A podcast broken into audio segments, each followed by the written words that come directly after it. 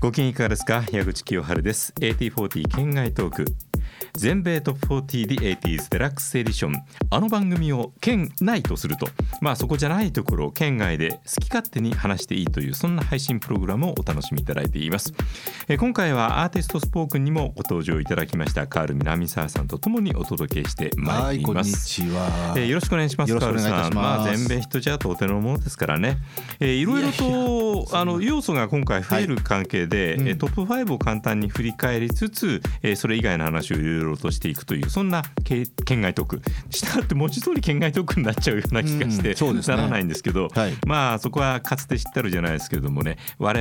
々ともにあのバックグラウンド的土壌が共通する要素があると思うので、えーよろしくお付き合いください。大いにあるんじゃないですか。だいぶですよね、はい。えさあ早速チェックするのは1986年のえー11月22日付のヒットチャートですここに5曲のランキングがプリントアウトされていますがこれを見ていかがですか、はい。え、この頃はまだ僕毎週チャートを手掛けて書いてましたね。ああラジオ聞いて、はいどうもありがとうございます書いてました86年36年前ということになりますからねそうですね。えーどんな時代だったのか、えーローソンの唐揚げくんが発売開始となったのはこの頃でしたおお、そうであす唐か。揚げくん36歳ということでね、えーいつまでも美味しいのがねへー本当に素晴らしい、えーボノボノ好きな漫画でしたねちょっとねいじめるってやつうね。んそう、はあのー五十嵐美京的にい。はそうですね。本当にあのー不思議な童話のようなねそう。うんだってもともとあの人4コマ漫画のアバンギャルドな感じの人そうだでしそうでしたそうでしたそのあんなほのぼのとしたうね。んだからこれはもうすごい挑戦でもありああ、そう確かに。あのそうは言いつつトゲがあったりするあ要素がね、あ、まあ要所要所でね。あの学びましたね、えそして、えーザ・ブーム結成あの宮沢克文さんとは一度お会いしたことがあるんですけどね、えースティングのことをすごく肯定的にへえヒューパジャムが素晴らしいっていう話ヒュをーパジャムしてへえあのその後ねもっともっとあのグローバルな音楽性に行きましたけれども、えー個人の音楽ファン的にはイギリスものって結構昔宮沢さんあったみたいで。へで息子さんのひよさんがね、えー大活躍今ああそうですね。はい、うんえーそんなあー週の、えーどんな週だ、えー、5位がエディ・マネー いい曲でしたね。これはなまあなんて言ってもあのあれですよロネッツのはい、はいえースペクター城がね、ロニースペクターロニー・スペクタはーい城の存在の感が、歌声がもうあれが聴けたのは本当秀逸にで素したね晴らしい80年代にね「Be My Little Baby」はいえー4位がボンジョビの「禁じられた愛」そうだ86年だあーボンジョビですよスリッパリベンウェッツですだよから初のトップ10ヒットですよあこれそうだそ禁じられたう愛、でまあ1位になってますからねね、デスモンド・チャイルド大儲けっていうソングライターのそうですねえー、3位がマドンナの「トゥルーブルー」えー、2位がボストンの「アマンダ」ボストンびっくりしましたね、この時ああ大復活というかまあなんというかカールさんはだって「モア・ザン・ナ・フィーリング」も宇ち宙ろんの彼方へから知ってる人だからもちろんこんなことになろうとは世の中あ思いもしないまあねあのもうこの時すでにねオリンピックどころかあのああ、ねはいアルバム感あ覚のが数年ねに1枚ってこ言われていたのサードステージの前にも揉めに揉めてしまって、はいえーソニーとそれであそうなんですねけいずっと軽装状態でああ要は早くレコーディングしろってことですはねい、どこかでいろいろ喋ってるんでそんなの聞いたよという方もいらっしゃると思いますけども、基本的に大体の方は江口清春にそんなに興味がないからあれあえて繰り返しますけど、 はいあのこのサードステージは私ライナー担当版なんですよあー。そうかそうかでワーナーに移ったんで、うん MCA に所属したということで。確かにでその時ににゲーフィンレーベルもワーナーにあって、はいでワンちゃんのアルバムとライナーノーツの依頼が時期として重なりましてねなるほど先にワンちゃんをこれ本気でやるぞ「エブリバディハブファントゥナイトだ」うんうんうん盛り上がっていったら最高位2位はいえー、と MCA レーベルの担当の清原ディレクターあー清か原さらん電話がかかって きて「ヤグちゃんヤグちゃんボストン好き?」「もちろん大好きですよ」ってものすごい緊急でライナー書いてほしいんだけどあ時間もない清原さん言いそあーいやでもね清原さん大好きだったのあのよくしていただいたうし、僕も後にほらユニバーサルで一緒あなのそうだね、はいあのもう人間性は本当はにいお墨付きでね、えーそして、えー結果的に頑張って書くようになって、えーやらせていただいて本当に良かったという、えーサードステージのライナーノースになへりーまあその時点でアマンダはもうんううん出たぐらいのタイミングだったんですよ、なるほどライナーを書き始めた時なるほどですすごくラジオが反響がいいぞって言われたのに、はいはいはい1になるとは思ってなくてさ、そうねいくらなんでも。 まあまあ同じように久々とはいえね、うんうんあの伊藤英夫さんからあ伊藤英夫さんシシカゴの新曲が届いたよって言われて電話で聞かせてくれたのが素直になれなくてででどうだろうねみたいなえ話になっえてそれはちょっと時代的に違うんじゃないですかその前の話なんですけどあ前の話82年とかねあそんな感じでああそうかそうか、まあ、ちょっと重なる初めて聞いた時はどうだかよく分からなかったけれども1位になっちゃったっていう、ああそなういるうほケどーねスとしてね。あまだ確かにねそうですよねそしてこの1位、えー、応援を聞いていただければ本当にその背景にあるものみたいなものをこう全部語り尽くしてますので、はいえーあえてここでは繰り返しませんヒューマンリーグのヒューマンねジャマンドルイスジャムアンドルイスの話がね本当にいろいろな意味でなぜ、えーミネアポリスにシェフィールドから 彼らは行ったのだろうかとかね、うんいろんなことを考える部分がありましたこれでもこの曲は、うんある意味エポックメイキングで、はい、えージャネットのコントロールで、はい、えー要は世の中に大ブレイクしたわけですよジャマンドルイスジャが。ムアンドルイス自身がね、うん自体が自身がうんでそのジャマンド・ルイスはがプロデューサーの立場としてはい盤石な立ち位置を築いたのがやっぱこの曲ですよね。うん、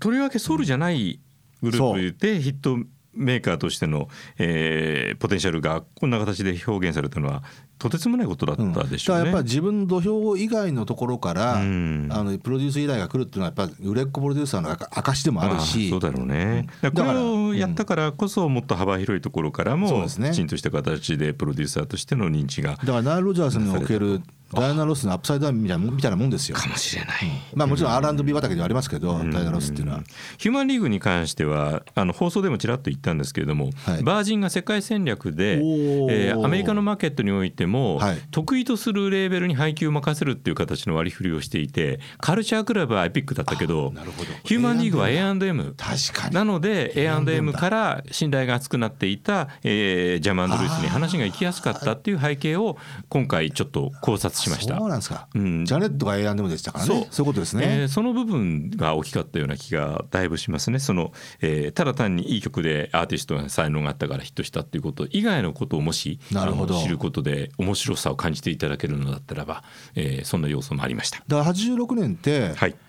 えこれ86年ですよね86年です86年ってジャマンド・ルイスの一般的なブレイク年なんですよああかもしれない。あのよ要はフォース MDs のはい「テンダーラブ」で始まってるん ですよ、そうですねで85年リリースされてますけど、ん86翌86年の頭にはい初トップ10ヒット出すんですよ、うんだからジャマンド・ルイスようやくここで初トップ10ヒットなんですよそうでしょうねだか実らはそれ以外にタブー関係でやってそうそうそたう仕事なんかはまあ、SOS だとかどっちかってチェいンうジだととかひ限られた枠組みの中での仕事としてのいわゆる R&B チャートですよねあの評価だったからね、いやそんなトップはい5をちらっと言ったところで、ところでお話は、はい来たる、えー、2023年1月1日この日は日曜日お正月元日、そうえでーすね午後1時からとあるラジオ番組がありますそれは、神奈川県住宅供給公社プレゼンツ全米トップ40スペシャル一期一会はいえー一期一会の語の部分は言葉の語語るの語です、えーゲストに湯川玲子さんをお招きし、えーリスナー代表の方々と、えーここが単語一語の部分ですね、んえータイトルが一語だけで英語、えー表現されているそんなトップ40ヒットを、えー語り尽くしていただくそんな2時間のスペシャルプログラムで、えーまああのこれには直接、うんカールさんは関わっていません そうですよだけど、毎回なんかスペシャルは必ず聞いてくださってるとあいうもことなのでちろんもう涙を流しながら聞こいてこはます、一ね、つあなたを呼ぶわけにはいかないんですけどリスナー代表ではいはいこんな県外で語っていただこうかなと思って、はいこの企画でうんもし番組に登場したと仮定すると、はいあなた何を選ぶんですかそうですね、はいまあくしくもこれね86年アマンダとヒューマンがありますけああど、本当だう、んえーまあそれはいいんですけど、うんもううんここは誰にも何も言われないんで好きなこと言ってください、えーっと70年代80年代のええ一期一会トップ40ヒットですね、はいえーをつぶさに検証したんですよ検証しで僕は大体767年の曲が好きなんですね、たらはい、うん基本的にえーなんでそこから選ぶのかなと思ったんですが、うんうんえーダントツにうんこの曲が好きなんで すね。あの次回以降ももっと人にひねり出してもらいますけれども、はいい、いんですかまずこれダントツって言っちゃってあじゃあえどうしよういや順番今あの自分の中でカットしてくださいよじゃあダントツ のいあの僕にとそっての。そんなに頑張ってくれた割にスマホで見てますね、いやこれはここそのに書メきモしたのねメモしたんですはいはいはい言ってじゃあいいよ順い番はいですか、うんじゃあダントツに僕はこの「一期一会」の曲で、はいトップ40ヒットではい好きな曲が、はいこれはこのアーティストでええこの曲を選ぶんだったら他の一期一会の曲を選ぶんだろうな普通の人はと思うんですが、はいはいはいえーフリートウッドマックの「タスク」です。カルさんはい、ダメーえなんでいやその斬新さに今びっくりしてえダメついあのトム・ブラウンやっちゃったんですけれども 気にしないであートムブラウンね うんここからあと全部このパターンでいくからはい、 はいあそういうことですね。普通の人はドリームスだろうって言いたいのドねリームス、はいセーラ、はいあたりですよね。まあわかるなそれは、うんうんへえあのあのリズムだけでできてるような曲が好きだったんだ、でしかもトップ10人ですよ。そうですねで間違いなくこれは僕は高校2年生でしたけど、うんあのー要要は「ファンタスティック・マック」はい噂、はい大ヒットですよ。でしたねはい、うんで、僕も大好きでした、はい両方ともアルバム買いました、うん、はい、現象でしたからねで死ぬほど聴きましたはいで普通だったらあのまあ噂ってもう1,000万枚売れたじゃないですかにアメリカだけで、はい普通だったら次のアルバムってうん第一弾シングルは特に置きに行くじゃないですか、ああ確かに、うん、噂の延長線上そうかはああれ僕ね第一弾だっけタスクってそうだってあの二枚組の新しいアルバムが出ますよって言われて、その先行シングルがなんとタスクだったんですよあーで僕ね牙牙あの膝を打ちましたこれだマックって一生ついてってもいいんじゃないのあーこんなことやるんだったらそうあーこんな置きに行かないしかもアバンギャルドな、うん確かにヒットポテンシャルがあるのかないのかわからないまあ正直キャッチーポップみんなが大好きっていうふうにはなる曲じゃないからないトップ10に行ったのはあのー勢いですよねネームバリューそう僕もそう思いましたよ正直あだけどだけどマックの新曲だからはトップ10入ったんだろうなうんと思いましたけそどのチャート順位を一つの価値としてえもし捉えるとしたらだけど、はいだけどそのこととねその個人がその一曲から何を受けたかっていうのはまた別のレベルだから別で僕はもうこんな素晴らしいトップ10ヒットないなと思ったんですよ。ああこれは意外だったな、はい、でということを思い出したし、うんえー、マックのアルバムの中であの2枚組、はいあ確かアルバムタイトルもタスクですよね。タスクです、ねアルバムタイトル曲ですよこねれそうですよね、んあの確かによく聞いたなと思ったしいや意外なとこ来たな。いやどうもありがとうございまいえいす。えただこれ今回のな企画の流れの第1回なんで次回以降もこれ聞きますんでね。はいえーということで、えー次回こんなようなことをまたやります。矢口清春の AT40 県外とこのポッドキャストは公式のツイッターも展開しています。収録の模様などをアップしております。ぜひフォローをお願いいたします。